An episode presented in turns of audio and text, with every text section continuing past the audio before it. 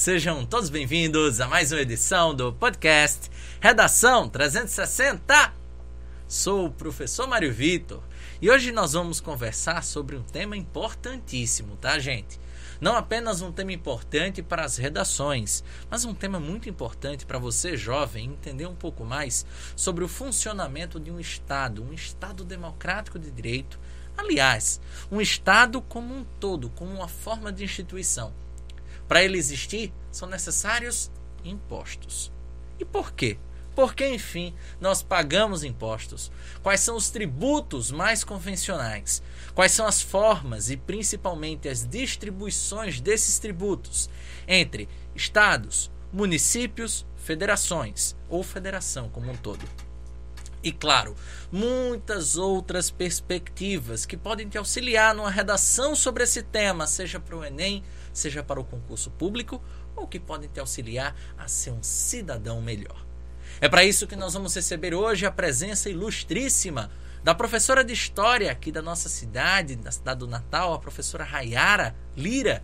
E também vamos receber a presença ilustre, mais uma vez, do meu querido amigo Silvio Maironi, ele que além de advogado, é professor de Direito Tributário. Antes de trazê-los para darem seus pitacos, fazerem suas apresentações iniciais, a gente chama a sua atenção para o editorial do programa. Uma das múltiplas obrigações da vida adulta é, sem sombra de dúvidas, a obrigação de se pagar impostos. Causa, ao mesmo tempo, aquele senso de responsabilidade e também o senso de injustiça. Mas por quê? Um senso de injustiça? Será que, por exemplo, um brasileiro da classe média, das classes inferiores, paga necessariamente a mesma alíquota de imposto do que uma pessoa da alta estirpe social? Será que quando nós consumimos aquele feijão que está lá na prateleira do supermercado, pagamos exatamente o mesmo imposto que se tira, por exemplo, de outros alimentos que não estão na mesa dos mais ricos? Ou pior, dos mais pobres. Além de tudo isso, a gente se define, né, se questiona sobre diversos elementos e problemas que estão associados às alíquotas de impostos brasileiras. Por exemplo, o IPVA do automóvel, que é cobrado de todos os automóveis desde que eles tenham no máximo 10 anos de circulação. Mas será que os iates que são necessariamente itens de luxo de grandes uh, proprietários, sejam de terras ou enfim de itens de luxo como um todo, precisam pagar imposto? Essas e outras dúvidas, essas e outras questões, e claro, o surgimento da ideia dos impostos para desenvolvimento de um Estado, um Estado consolidado, e claro, a forma necessariamente importante de repartição desse imposto para se transformar em direitos como saúde, segurança, educação e afins. Tudo isso será debatido no podcast de hoje. Agora sim, vamos trazer um pouco dos nossos convidados. Antes de, de fato a gente começar, né, essa conversa, essa entrevista, trazendo necessariamente esse tema, um tema tão complexo e ao mesmo tempo tão importante para o nosso dia a dia, a gente apresenta os convidados. Nosso bom dia, boa tarde, boa noite, professora Rayara Lira. Olá, gente, tudo bem com vocês? É um prazer que vocês nos escutem é, para discutir um tema tão importante. E eu já começo a falar agora como é? Fique à vontade, Posso... apresente-se, conte um pouco mais da sua trajetória. Tá bom, então, eita, que ele me deu corda. gente, é, eu sou professora, né? Me chamo Rayara, como o Mário muito bem colocou. É, professora de História, formada pela FRN, faço mestrado em História, Memória e Historiografia pelo Instituto Federal do Rio Grande do Norte, pesquisando gênero e inventei de fazer isso, né? Pesquisar gênero na Brasil 2021. Sou, não sou muito boa da cabeça, não, para inventar um negócio desse. É, e gosto muito de trabalhar temas sociais, de abordagem também socioeconômica, como é esse de hoje. E já pegando aí um, um gancho com a fala desse editorial que Mário trouxe, é, nesse papo de cringe, né? Porque falar de dinheiro, de imposto é coisa de cringe. falar de boleto, de, enfim, essas coisas. É, e ele fala muito assim: essa obrigação da vida adulta. Essa obrigação da vida adulta. A gente começa a sofrer quando começa a pagar conta, a pagar boleto, né? E a sentir esses impostos incidindo sobre a nossa vida e incidem sobre a nossa renda, sobre o nosso cotidiano. E enquanto sociedade a gente não vai vendo esse retorno em muitos aspectos, em muitas perspectivas. É, um imposto que é alto, que é importante em sua função, né? Mas que a gente não vê uma retribuição tão grande assim. Então, é um tema muito importante, muito relevante, porque faz parte do nosso dia a dia, do nosso mês, da, da, da nossa lida com a inflação, com o que a gente ganha, com o que a gente poderia ganhar e não ganha. Uhum. É, e é isso, assim. Eu, eu particularmente acho um, um papo imprescindível, principalmente em tempos de pandemia quando a gente vê, por exemplo, que a população de rua do Natal aumentou em mais de 600%, uhum. é 600%, não é 100% não, viu, gente? É mais de 600%. Então, para onde é que estão indo esses impostos? Como é a assistência para essas pessoas que não têm casa, que deveriam ter moradia pela Constituição, como a gente vai daqui a pouco, talvez chegar ou não nela, né? É, e é isso, assim. Eu acho que é um, um eu acho que é uma inquietação da vida adulta, os impostos por conta disso, assim. A gente é inquieto, a gente é aperreado com isso, porque é um, um assunto que nos persegue e não nos retorna muitas vezes. Perfeito, professora. É sempre uma honra e é uma honra para mim, né? Uh, não só receber a Rayara aqui em nossa casa, aqui no Redação 360, ainda mais por ter né, é, desfrutado junto com Rayara de, de estudarmos juntos a coisa de uns 10 anos atrás na vida de cursinho e hoje né, a gente desfruta exatamente o lado oposto, né? Estamos dentro das salas de aula ainda, mas agora como mestres, né, como professores. Então é uma honra recebê-la, Rayara. Igualmente, estar aqui. e agora o meu amigo Silvio Maironi, mais uma vez presente aqui no podcast Redação 360. Presente-se ao nosso público e nosso bom dia, boa tarde, boa noite. Obrigado, Mário. Boa noite. Boa noite, pessoal de casa. Boa noite, Rayara. Como é que vocês estão? Tudo em paz, né? Graças a Deus. Então, Mário, é sempre um prazer estar aqui conversando sobre temas tão importantes, especialmente que pese a matéria tributária, tá? Então, me apresentando para quem não me conhece ainda, meu nome é Silvio Maroni, sou advogado, especialista em direito tributário e mestre em direito constitucional e regulação econômica. Uh, creio que a gente tem, tem, tem muito assunto para conversarmos aqui hoje. Uh, inclusive, acho que a gente tem um, até um tempo muito curto para falar sobre esse tema. A gente poderia passar a noite inteira falando aqui tá? Mas acho que sem mais delongas, uhum. acho que a uhum. gente pode começar, né? Perfeito, grande Silvio, sempre uma honra. Professora Rayara, como professora de história, quando e por que surgiu a responsabilidade, a obrigação de se pagar imposto? Eita, vamos lá. é, essa obrigatoriedade do pagamento de impostos, ela está muito ligada com a forma como as sociedades elas se articularam é, economicamente, da forma trabalhista também, né, em relação ao labor e com as estruturas sociais desenvolvidas e, e arquetipadas ao longo da história. Então, falar sobre a origem dessa tributação remete diretamente à formação do Estado moderno. Como assim? A gente vai ter a Idade Média, um período muito longo, né? Dividido aí entre, entre alta e baixa Idade Média, começa lá no século V, vai até o século XV. E o sistema de organização econômica era o sistema feudal, extremamente baseado na terra, extremamente baseado em títulos de nobreza, no, no senhorio, no feudo, nas relações de, de servilidade. E aí, por que, que eu estou falando isso? Porque é, já é uma, uma contextualização importante para nós entendermos como é que esse, que esse imposto vai surgir como uma necessidade social. Por quê? Uma vez que tinham senhores de terras, eles eram os detentores da renda. E uma vez detentores da renda, eles organizavam essa vida em sociedade de maneira é, extremamente focada no poder e no que esse poder poderia lhe, lhe colocar, lhe, lhe, possibilitar. Então, o que, é que, ele, que ele fazia com esse poder? Ele não distribuía. Ele ia ali naquele na, naquela base do poder relacionado à terra, trazendo pessoas debaixo dos seus braços, que eram os servos, mas que ganhavam muito pouco, que tinham, essas pessoas tinham que pagar para poder usar os recursos da propriedade e não tinham quase nenhum retorno. Nenhum retorno. Então, eles não pagavam para que tivessem uma assistência básica, eles pagavam para que aquele senhor feudal ele enriquecesse mais.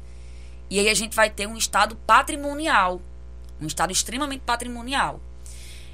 E isso não vai ser suficiente para é, fazer com que aqueles servos, por exemplo, aqueles camponeses, por exemplo, tenham a possibilidade de ascender socialmente. Uhum. A gente vai ter um Estado extremamente rígido, extremamente é, é, fragmentado politicamente e socialmente também, né? Os que rezam, os que trabalham, os que guerreiam e esses que trabalham são os que têm menos retorno, uma vez que sustentam toda a sociedade e isso não faz nenhum sentido. Então, o que é que acontece? Quando a gente vai passar pela, pela baixa Idade Média e que surge uma nova classe social, essa, essa nova classe social começa a surgir ali no século XI, XII, com o renascimento é, comercial e, e, urbano, que é a burguesia, uhum. essa classe vai começar a demandar algumas padronizações específicas, né? Como tributações, como é, enfim, uma centralização de poder, inclusive. Então, quando esse Estado moderno, que é o Estado moderno, o Estado baseado no poder de um rei, o Estado baseado em, em títulos de nobreza, ele vai se organizando e começa uma nova fase mundial, por exemplo, com o mercantilismo, grandes navegações e outros procedimentos, junto com esse Estado centralizado, vai começando uma transição desse estado patrimonial para um estado fiscal. E aí, nessa transição, eu tô morrendo de medo dele, ó. Tá vendo? Ele olhou pra mim com a cara aqui, ó. Se eu falar um negócio errado, você diga, viu? e aí, ó, ele vai passando dessa, desse estado é, patrimonial para um estado fiscal. Então, no século XVII, a gente vai tendo aí essa articulação, essa progressão, e no século XVIII ele vai se consolidando mais com, e com todos os movimentos sociais, como o iluminismo, por uhum. exemplo, e as ideias de igualdade, liberdade, fraternidade. Isso vai evoluindo, vai basear, inclusive, muitos dos nossos é, é, arquétipos jurídicos na contemporaneidade, para que hoje nós tenhamos esse Estado que não é mais um Estado só fiscal, uhum. mas um Estado social fiscal. E aí, o que é que significa esse social? Que a renda, ela agora, é, o que vem proveniente desse trabalho, dessa contribuição, ela seja revertida para a sociedade.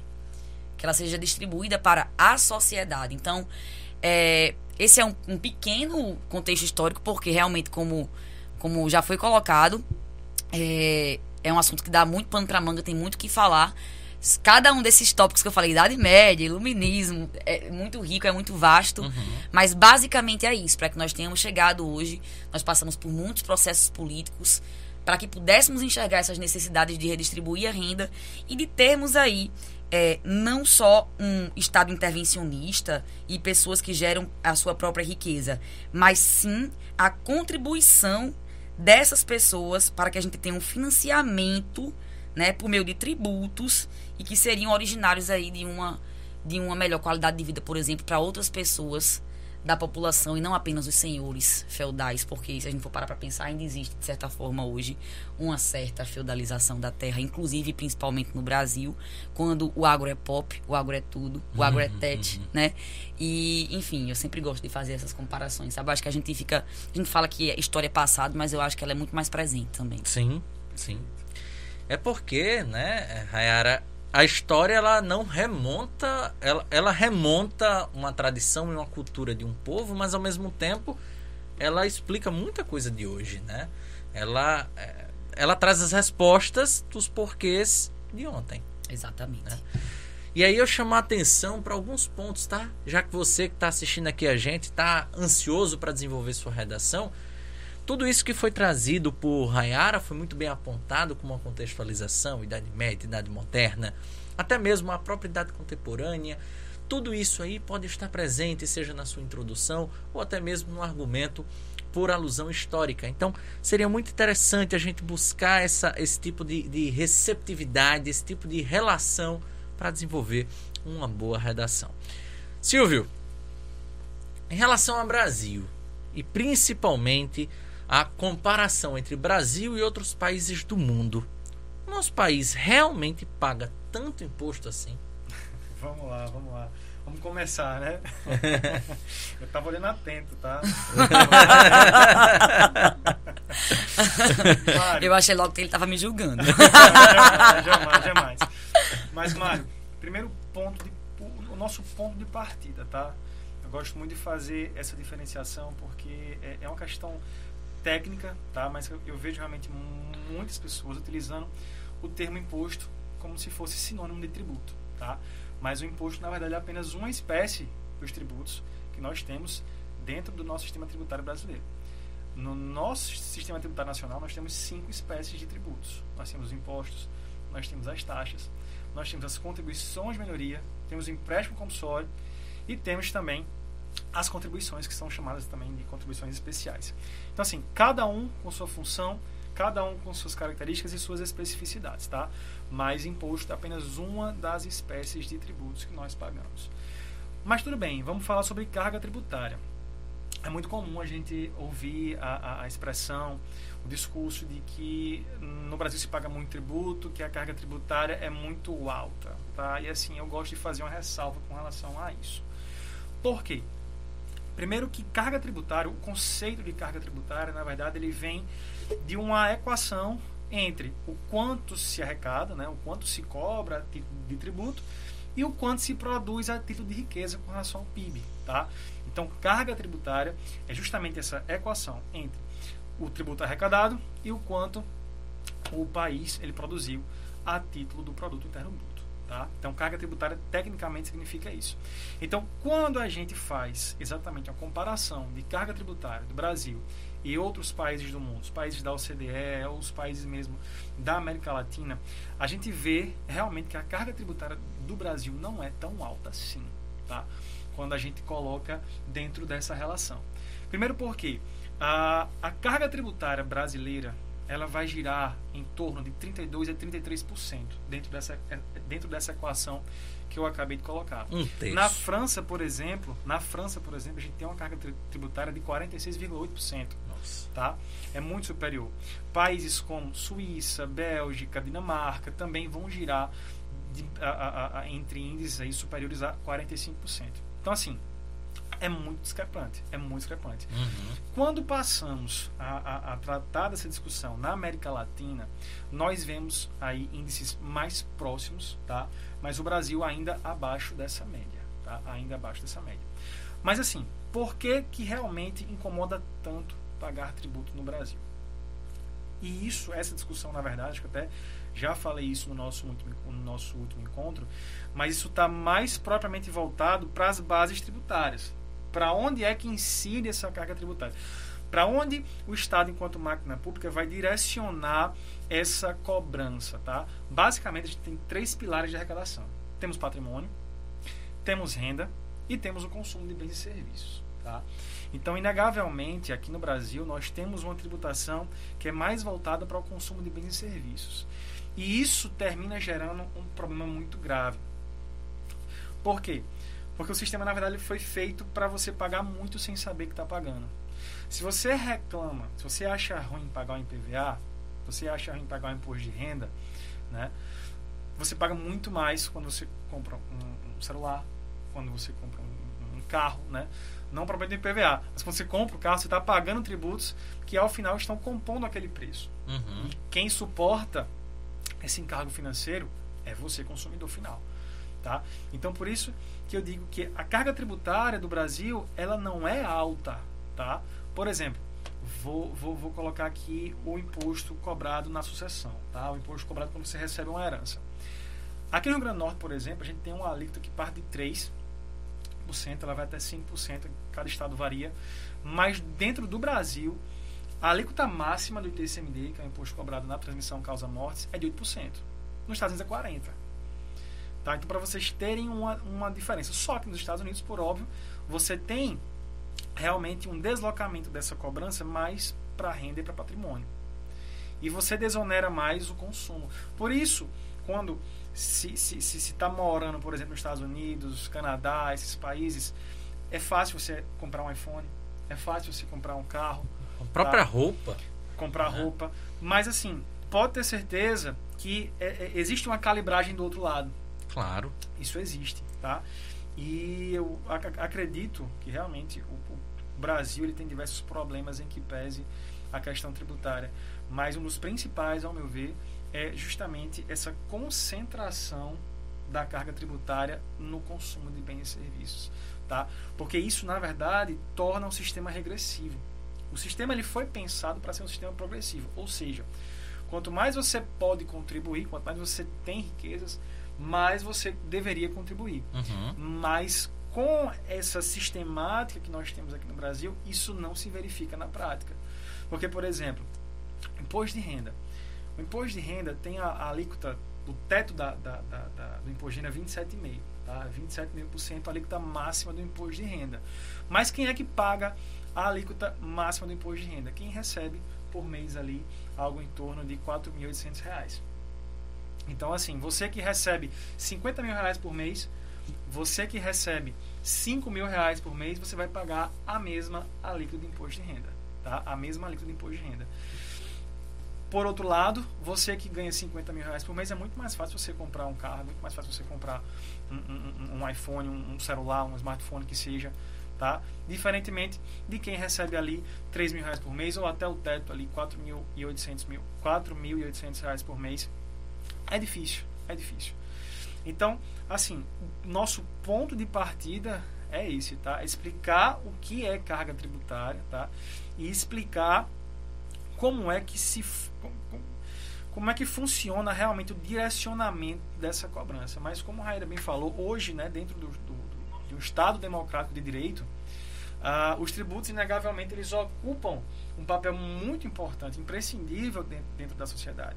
Porque é através dessa principal fonte de receita que o Estado deveria, ou no caso, a- a- a- ele teria condições, ou pelo menos deveria ter condições, de garantir todos aqueles direitos né, e garantias que estão previstos na Constituição Federal. Estou falando de saúde, estou falando de educação, estou falando de saneamento, segurança, tudo isso aí. Agora, por outro lado, nós temos também outro problema, principalmente quando falamos a nível de Brasil, que é o retorno disso. Né? A, gente, a gente paga esses tributos e a gente não vê efetivamente um retorno proporcional, digamos assim. Mas, Mário, veja só, a, a, a, a, questão em sua essência ela é, é praticamente matemática. Tá? A discussão em sua essência ela é simples, ela é matemática. A conta tem de fechar. Então, de um lado eu tenho minhas despesas, de um lado eu tenho minha principal fonte de receita, que são os tributos. Então, a conta tem de fechar. Não dá para falar em redução de carga tributária sem se falar em controle de despesa, em Uhum. austeridade fiscal. Então, o nosso ponto de partida hoje, eu creio que seja a partir disso. Perfeito, perfeito. E é interessante a gente perceber exatamente esse ponto, né? O quanto que há de cobrança por parte da sociedade pelo retorno e ao mesmo tempo ainda temos uma certa cultura de, de, de fugir dos impostos, né? De ao mesmo tempo taxá-lo como talvez o grande vilão, né? De tudo, sendo que na verdade talvez a grande vilania esteja na forma como esses impostos são revertidos. São geridos, né? Exatamente. E se, e, Exatamente. se, e se me permite, Mário, porque isso realmente é uma questão cultural, tá? Ninguém, ninguém paga a, a- a tributo é, é, é, achando bom, né? Ach- Sim. Achando ótimo, isso, isso, isso é um fato, tá? Aqui, acho que há dois dias, o presidente falou é, sobre a questão da taxação das grandes fortunas, né? Do, do, do- imposto sobre grandes fortunas, que é um, um tributo previsto pela Constituição Federal e que hoje, até hoje nunca foi criado, tá? Uhum. E ele colocou a seguinte maneira: é crime ser rico? Como se, como se realmente não fosse uma, uma alternativa à criação do IGF. Mas eu não vou nem entrar no mérito da questão de se o IGF seria interessante ou não para a nossa realidade. Mas olha, olha a frase: é crime ser rico e só paga tributo quem, quem comete crime? Pagar tributo é uma penalidade? Tributo não é pena, pessoal. Tributo não é penalidade tá? Inclusive o próprio conceito de tributo que está lá no Código Internacional, ele coloca isso de maneira bem clara. O tributo é uma prestação pecuniária, tá, compulsória, e que não constitua sanção de ato ilícito. Então, então, tributo não é pena, tributo não é penalidade. Então, não é, não é porque é crime ser rico que eu não vou criar o IGF, tá? Então, essas questões técnicas, apesar de serem técnicas, estão muito voltadas para a nossa cultura, porque ninguém paga tributo achando bom. Por todo esse contexto que a gente está trazendo aqui. Perfeito. Tô chocada que eu sou de humanas e eu entendi tudo. Gente, se você está aí acompanhando esse podcast hoje, se inscreva no nosso canal, o canal Na Reta do Enem, no YouTube. Aproveita para ativar o sininho de notificação e lembre-se, toda quinta-feira, 19 horas, mais um podcast Redação 360 virá ao ar. Inclusive, na próxima semana nós vamos ter uma presença muito, muito importante aqui. A professora Kenia Isis para falar sobre a valorização da educação socioemocional. A gente volta ao papo com a querida Rayara. Rayara, lembro da época de colégio, né? A gente no ensino fundamental, no ensino médio, o professor de história trazia. Existia uma época no Brasil, né, do ciclo é, mineral, ciclo do ouro, em que existia um, um, um tributo, um imposto chamado quinto. E isso fez com que diversos uh, uh, brasileiros se revoltassem, inclusive trouxe, por exemplo, a Inconfidência Mineira lá no final do século XVIII. Quais foram as grandes revoltas sociais brasileiras de nossa história que tiveram uma certa motivação essa questão dos tributos? É, é, super interessante essa comparação e eu gostaria inclusive de ressaltar não só a questão do quinto, né, que era 20% da produção aurífera, é, que era cobrada do dono da data, o lugar de onde se extraía o ouro e, enfim, se fazia atividade mineradora. Existiam outros impostos envolvidos no processo, como, por exemplo, a captação, né, de capta, cabeça. Então, era o imposto que o dono da data ele pagava sobre a, a quantidade de pessoas escravizadas que ele tinha para trabalhar para ele lá naquela atividade. E existiu um imposto especificamente que foi muito importante no despontar da Inconfidência Mineira, que foi a derrama que era a cobrança violenta, basicamente. Era, a uhum. cobrança a cobrança áspera, né, por parte da coroa dos impostos atrasados, porque mesmo mediante as quedas na produção, existia uma pressão muito forte para que isso fosse pago, para que fosse, enfim, colocado. Então, a, a Inconfidência Mineira ela não chegou nem a ser uma revolta social em si, ela foi uma conspiração, porque é, a reunião foi deflagrada, né? As reuniões foram deflagradas antes mesmo do movimento vir a acontecer e a penalização foi extremamente violenta. Posteriormente, uhum. a gente vai ter Tiradentes como herói nacional. Mas eu gostaria de salientar ainda a existência de um outro movimento que acontece 10 anos depois da Revolução Francesa, em 1798, mais ou menos, que era a Conjuração Baiana. E a conjuração baiana, ela não tem a mesma repercussão, ela não tem a mesma visibilidade que a Inconfidência Mineira, mas ela também tem essa, essa perspectiva, essa motivação de se colocar contra é, não apenas a questão monetária, a questão da, das exigências coloniais, não de uma maneira tão institucional quanto foi na Inconfidência Mineira, mas como pedir aumento de salários, o aumento dos soldos dos soldados, é, o salário dos soldados, reivindicar o fim da escravidão. Então, é um movimento que não se fala tanto é, e que, inclusive, existe todo um, uma, um revisionismo histórico no direcionamento de, de, se perguntar por que, que Tiradentes é herói nacional e os, os inconfidentes baianos, os conjurados baianos, não, uma vez que eles, além de reivindicar questões relativas às cargas fiscais, eles também reivindicavam liberdade né? Uhum. E que se, se a gente for parar para pensar, tem muito a ver com a insatisfação do povo brasileiro em relação aos impostos que paga.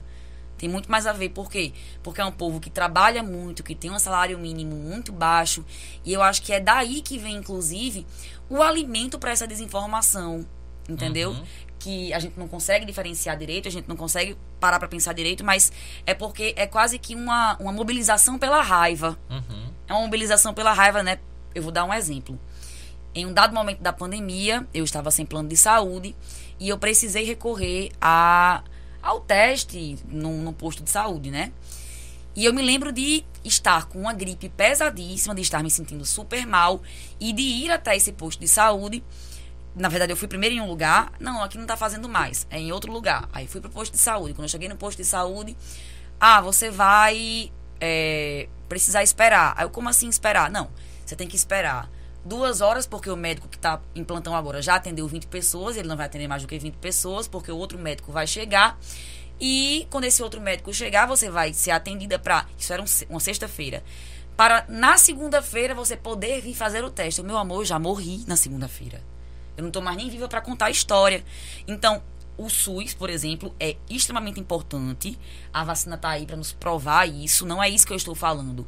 É, mas é sobre a qualidade que nós temos ou não, né, a depender do serviço público e da associação com a necessidade de precisar pagar por serviços privados, sabe? Uhum. Então, essa revolta eu acho que vem muito disso, de pago impostos, impostos que não são tão altos assim, né? Mas quando a gente vai comparar a qualidade de vida desses lugares que foram mencionados inclusive, né, como países da Europa com a qualidade de vida brasileira, é muito mais gritante do que a diferença existente entre a quantidade de impostos que a gente paga ou não.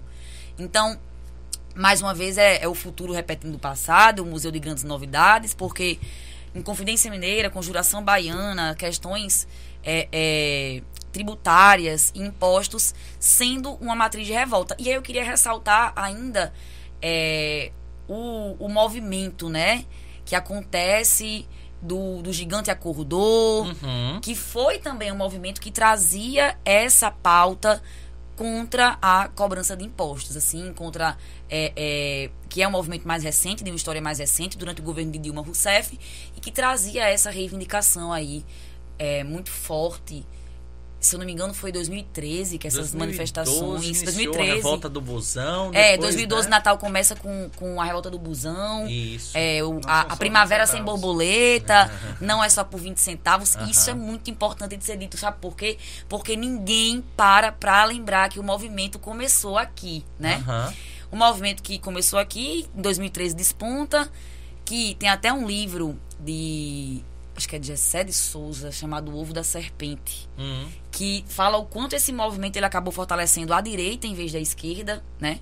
Teve muitos setores, a esquerda estava em peso e caminhou, no, caminhou numa contramão, mas eu me lembro demais de ter, é, entre tantas placas, na época, essas placas contra a cobrança de impostos, uhum. né? Eu estava lá, eu vi essas placas contra a cobrança de impostos. Então, é, eu acho até, Mário, que existem inúmeros outros movimentos que podem ser pensados nessa perspectiva, inclusive durante o período regencial, as revoltas regenciais, só que não de uma maneira tão institucionalizada para ter um nome específico, como foi o quinto, a derrama e a captação durante a Inconfidência Mineira. Uhum. Mas essa questão tributária, posso falar assim, essa questão relacionada a, a, ao dinheiro e ao que se faz com esse dinheiro que é tirado da mão desse trabalhador porque ele tem raiva porque não vê o serviço sendo revertido para ele, uhum. né? Ou vê com a baixa qualidade, uhum. faz parte de um bom pano de fundo histórico na vida do povo brasileiro e, enfim, se a gente for pensar, por exemplo, na era Collor, com os caras pintadas Sim. e muito da, da revolta contra a inflação e tudo isso também está por trás isso também está envolvido no processo. Então, essa questão é, é, monetária, financeira, envolvendo movimentos sociais, eu diria que está até certo ponto no DNA de muitas é, manifestações do povo brasileiro ao longo do período colonial, ao longo do período imperial e até os dias de hoje ainda. A diferença é que agora a gente se revolta pelo Instagram e por hashtag. Perfeito, querida Rayara. É verdade.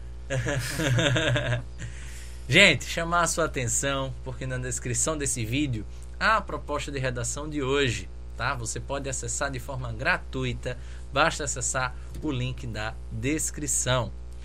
Silvio, muito se fala sobre a necessidade de uma reforma tributária como solução para as recentes crises econômicas e sociais vindas no Brasil. Né? Você considera esta uma realidade? E principalmente em que deveria se consistir essa tal reforma? Mário, a reforma tributária é necessária. Tá? Ela é necessária. Uh, acredito que mais necessária ainda do que uma reforma tributária é uma reforma dos gastos públicos. Tá? Como eu falei anteriormente, a conta tem que fechar. Não dá para falar em reduzir carga tributária com um teto de gastos altíssimo. Tá? Então, o primeiro ponto é enxugar o custo da máquina. Tá? Esse, esse, esse é o ponto de partida. Ah, as discussões que eu pude acompanhar até então, eu só vi mais reforma do que reforma. Uhum. Tá? É, sendo, sendo bem sincero, mas eu acredito que tem muita coisa que a gente poderia fazer aqui, inclusive falar aqui até para o pessoal que vai fazer prova do Enem, que vai fazer redação, tá? Deixa eu até interromper. Hoje, por um, por um acaso, tá, Silvio? Uh, tava ouvindo o jornal da CBN e tinha uma, um depoimento muito interessante da Miriam Leitão falando sobre os impactos de uma possível reforma tributária, o quanto que isso está tá sendo trazido politicamente como, como uma solução, mas ao mesmo tempo é inviável politicamente, já que o Brasil está numa situação complicada, né? Essa, é, é, essa disparidade. Então, seria, por exemplo, dizer, seria um absurdo dizer que essa reforma tributária não está intimamente associada também com a reforma política, algo desse sentido? Ah, com certeza, Mário, com certeza. Inclusive, existe muito interesse político por trás de uma reforma tributária, óbvio, até porque ela vem do legislativo, uhum. tá? Mas a, a, a, o nosso ponto de partida aqui é, primeiro, como, como a Raera estava colocando, a, a carga tributária ela não é elevada quando comparada a outros países. Mas o problema é que no Brasil, a base é que suporta a carga tributária. Isso. A base uhum. é, que, é quem suporta é, é realmente o peso da carga tributária. E, inclusive, quem tem condição contrata um escritório, contrata um, um consultor para fazer um planejamento tributário, para de forma lícita, tá? Para de forma lícita pagar menos tributo. Uhum. Isso é possível. Mas quem não tem essa, essa condição não, não consegue, não tem acesso. E por que isso acontece? Porque o sistema ele é muito complexo. Uhum. O sistema tributário ele é muito complexo. Então, a, a, a primeira coisa que eu, que eu traria aqui para fins de, de, de, reforma, né, o que a gente fala em reforma, é simplificar o sistema. Primeiro ponto, simplificar o sistema. Se a gente acha que pagar tributo é, é, é, é seria o principal problema, mas não, é só a ponta do iceberg. Uhum. As empresas gastam muito para se manter em conformidade com o sistema tributário. Para se manter em conformidade com as obrigações acessórias, aqueles deveres formais ali de, de emitir uma, uma, nota fiscal direito, né, com todas aquelas informações, uhum. É, é, é, muito caro. Custa é muito, custa muito se manter em conformidade com o nosso sistema tributário nacional. Esse é o primeiro ponto. Mas, segundo ponto, ah, precisamos calibrar essa carga tributária. Então, ao meu ver, não é cobrar mais ou cobrar menos, aumentar a arrecadação ou diminuir a arrecadação. Não. É você equilibrar, diluir essa arrecadação de maneira progressiva, né? De maneira que a gente realmente consiga chegar em um sistema progressivo, ou seja, quem tem mais condição contribui mais, contribui mais com o sistema do que quem tem menos condições, tá? Então, mas só um instante, Silvio. Isso não iria provocar, por exemplo, a saída de muitas empresas e, consequentemente, de muitas pessoas do Brasil, a retirada de parte do capital dessas pessoas daqui? Não, pelo contrário, Mário. Ah, assim, essa, essa é uma discussão que a gente tem mais quando a gente fala sobre IGF que é imposto sobre grandes fortunas. Né? Quem tem uhum. realmente muito patrimônio, quem tem muita condição, foge né? e vai alocar seu patrimônio em paraísos fiscais ou em outros países que tenham mais incentivos para que fazem, ele né? desenvolva. Né? Exato. É. Mas, assim, quando a gente fala em empresa, as empresas são muito impactadas pela tributação sobre o consumo. Por mais que elas ah, repassem boa parte desse peso através dos tributos indiretos, como ICMS, uhum. IPI, tá? a, a, a, elas ainda sofrem muito com o peso da carga tributária. Uhum. Tá? Então, o primeiro ponto, ao meu ver, é a gente desonerar mais o consumo de uhum. bens e serviços. Desonerar mais o consumo de bens e serviços, até porque isso, de certa forma, vai aquecer a economia. O nosso dinheiro vai render mais. Uhum. Vamos, a partir de então, injetar mais dinheiro na economia e isso, isso esse é o ciclo virtuoso da, da economia. Tá? Então, dessa forma, a gente consegue gerar renda ali e conseguimos realmente caminhar. Por outro lado, como eu falei anteriormente, a conta tem de fechar. Então não é simplesmente reduzir e não calibrar do outro lado. Então, particularmente eu penso, e isso não é um posicionamento isolado, tá? Uhum. Mas uh, uh, eu penso que eu penso que a tributação de patrimônio, por exemplo, você bem, bem colocou. Uh, hoje, se eu compro um veículo automotor terrestre, eu pago PVA. Mas se eu, o Whindersson Nunes, tenho um jatinho particular, se eu logo tenho um jatinho particular, ou eu, Neymar, tenho um iate, eu não pago nenhum imposto sobre a propriedade desse bem. Isso é um absurdo. Nossa, eu não é um sabia absurdo. disso. É verdade. Isso é um absurdo, tá? Isso é um descalabro social, minha gente, pelo amor de Deus. tô indignada, tô igual a Gil do Vigor aqui agora. Então, assim, parando para falar então sobre os impostos sobre a, a renda, né? A gente reclama que paga muito, mas veja, olhe como a nossa tabela é defasada.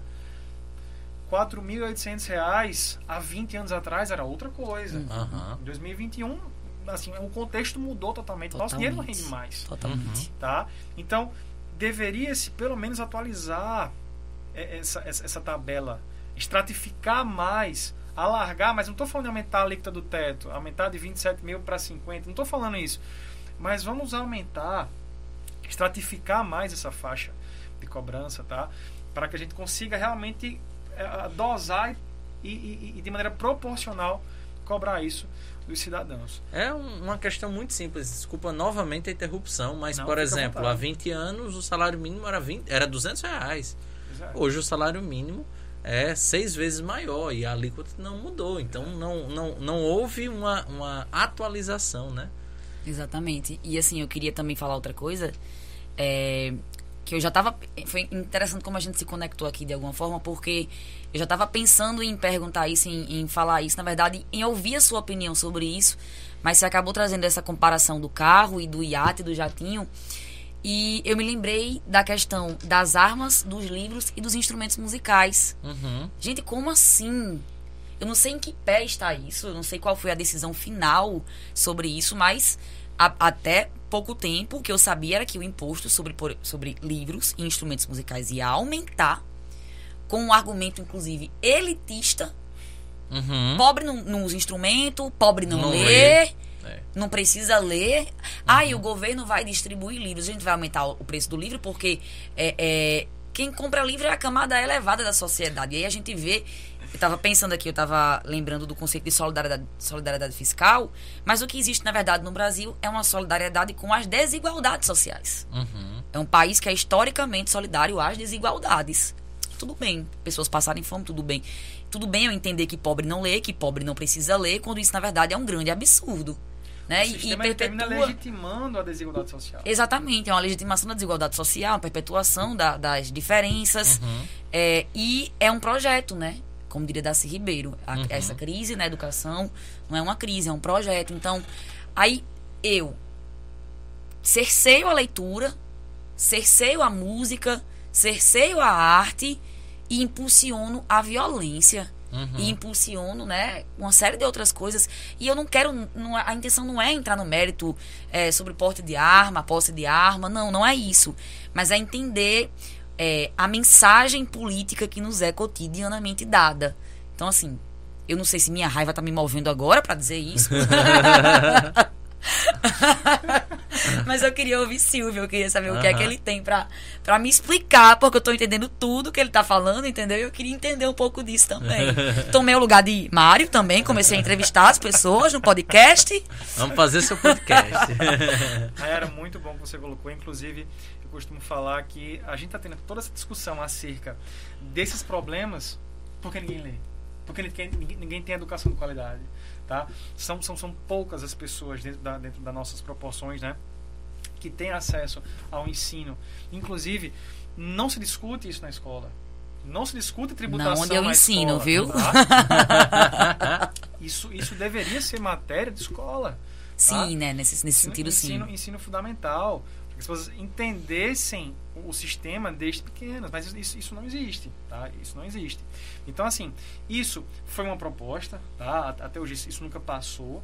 Mas só em se discutir isso já é um absurdo. Uhum. Se chegar e, e dizer, ah, não, vamos, vamos aumentar a carga tributária. Como, como se isso fosse uma saída. Como se isso era a minha uma dúvida, não, solução. não passou então. Não, não. Não. prosseguiu. Como Porque eu, fosse- eu não sabia em que pé tava, eu queria realmente saber. Porque é um absurdo, gente. Não tem condições de se propor isso. como se isso fosse uma solução uma alternativa e que é tão pouco. É tão pouco. Olha o que a gente acabou de falar. Ninguém paga imposto sobre a propriedade de, de, de, de iates, tá? de, de, de, de aeronaves, que são bens de luxo. Isso é bem de luxo. Tá? Livro, educação isso é investimento, arte, música, eu sou músico, eu, eu sou apaixonado por música. Então, assim, me dói muito realmente escutar esse tipo de coisa, esse, Uhum. esse tipo de comentário.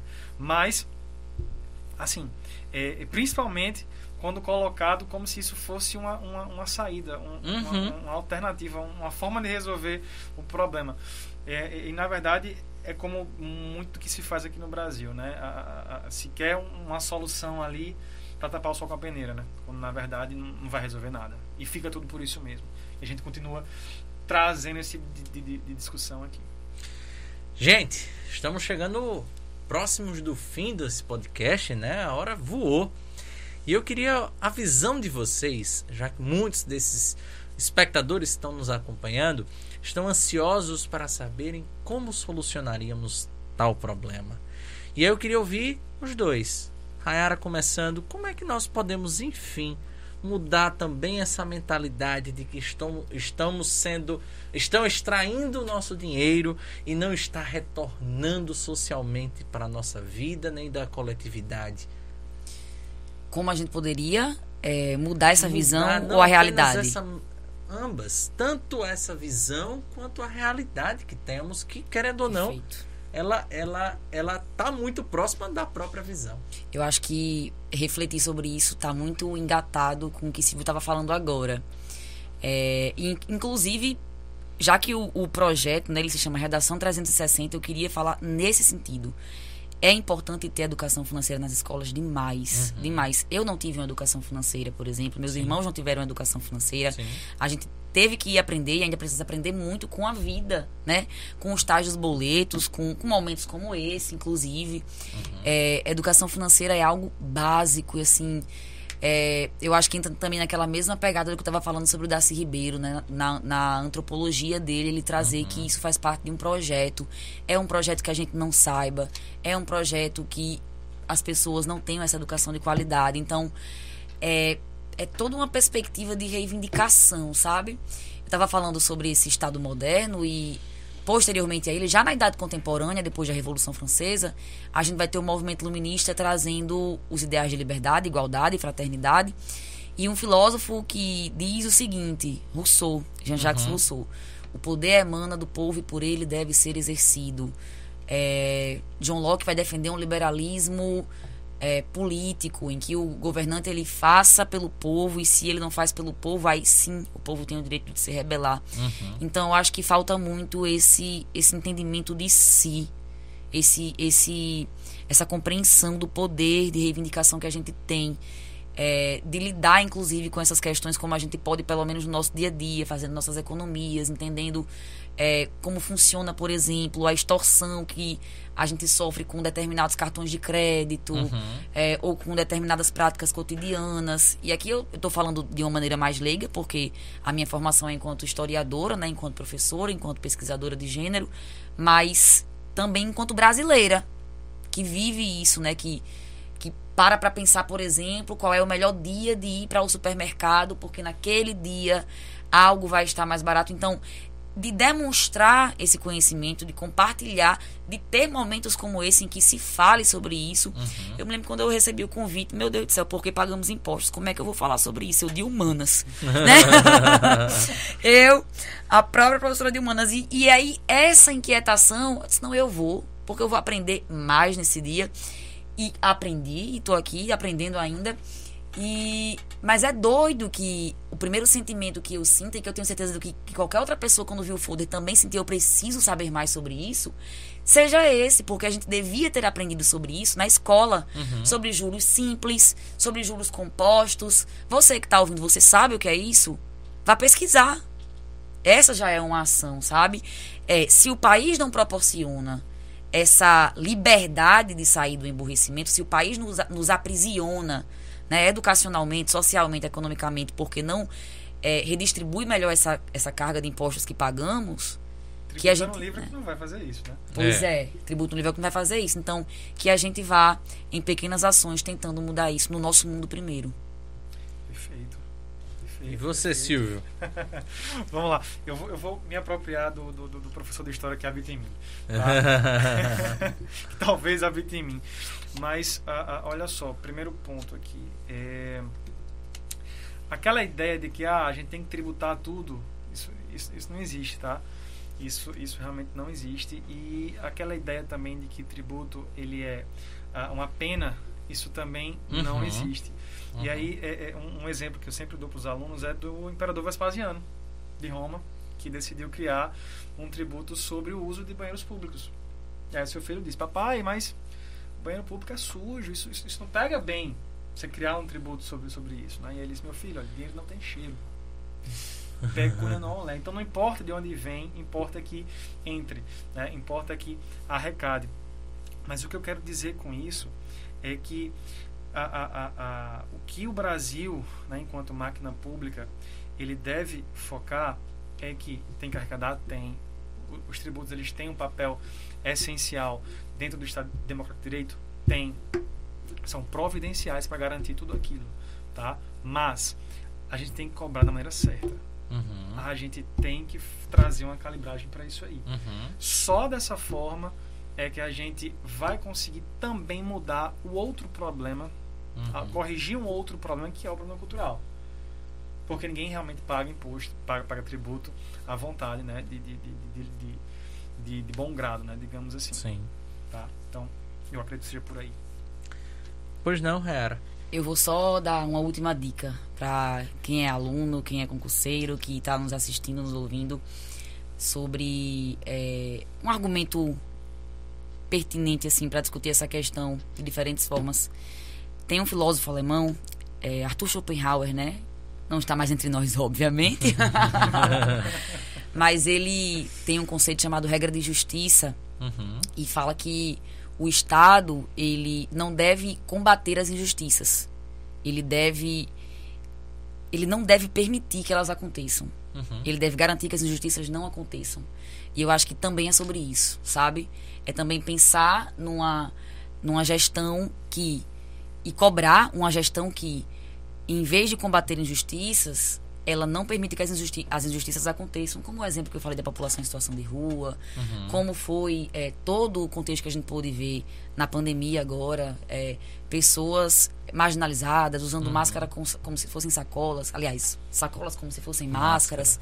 Então é isso, eu deixo essa dica aí de repertório sociocultural para quem estiver nos ouvindo. A regra de justiça de Arthur Schopenhauer pode ajudar muito vocês nesse tema e em tantos outros. Verdade.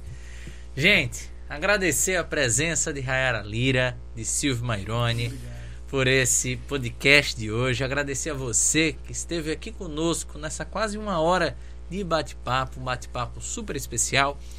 Claro, ensejar que você acompanhe os outros 74 episódios do podcast Redação 360. É isso mesmo. Esse é o 75 episódio que está aí à disposição para vocês de forma gratuita.